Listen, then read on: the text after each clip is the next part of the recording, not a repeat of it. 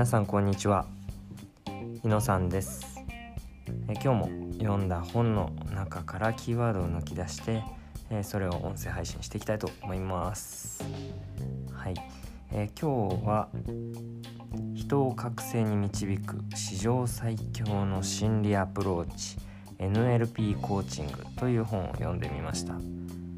コーチングスキルを高めたりコーチングのモチベーションを高めたいなというふうに思って読んでみました、え内容が結構難しいことが書いてあったりして、えー、パラパラっと読んでたんですけど、まあその中で気になったキーワードピックアップしました。1つ目が知識ある人は語り知恵ある人は聞く。2つ目がヒーローズジャーニー。3つ目が無意識につながる。です。はい。えー、1つ目の知識ある人は語り知恵ある人は聞く。という、えー、言葉なんですがうん、まあ、やっぱりコーチングで大切になること、まあ、そしてあの人との関わりの中で大切になることとして語ることも大事なんですけどもやっぱりあの聞くということの大切さを改めて感じました。2つ目がヒーローズジャーニーえー、このヒーローズジャーニーっていうのが、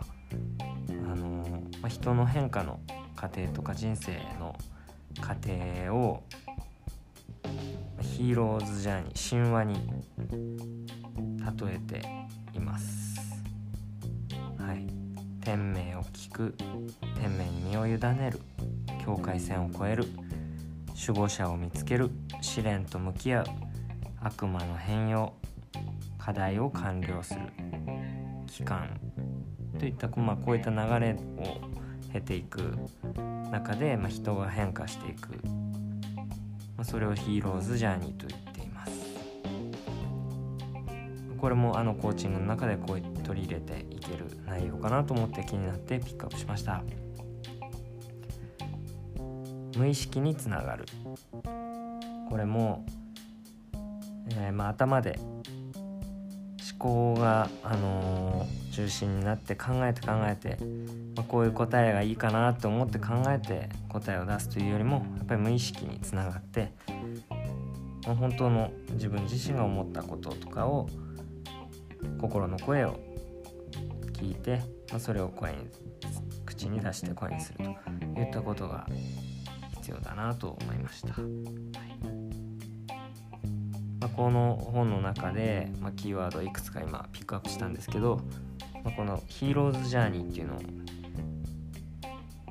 まコーチングでも取り入れていけるよう少し意識してみたいなと思いました、はい。ま自分自身もですねえー、まいろいろな、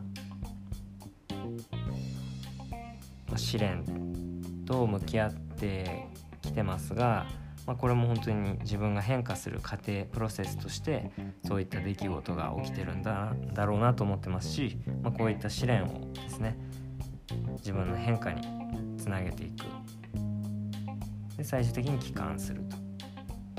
こういったヒーローズジャーニーっていうものを自分の中でも意識して取り入れていきたいなと思っています。はい。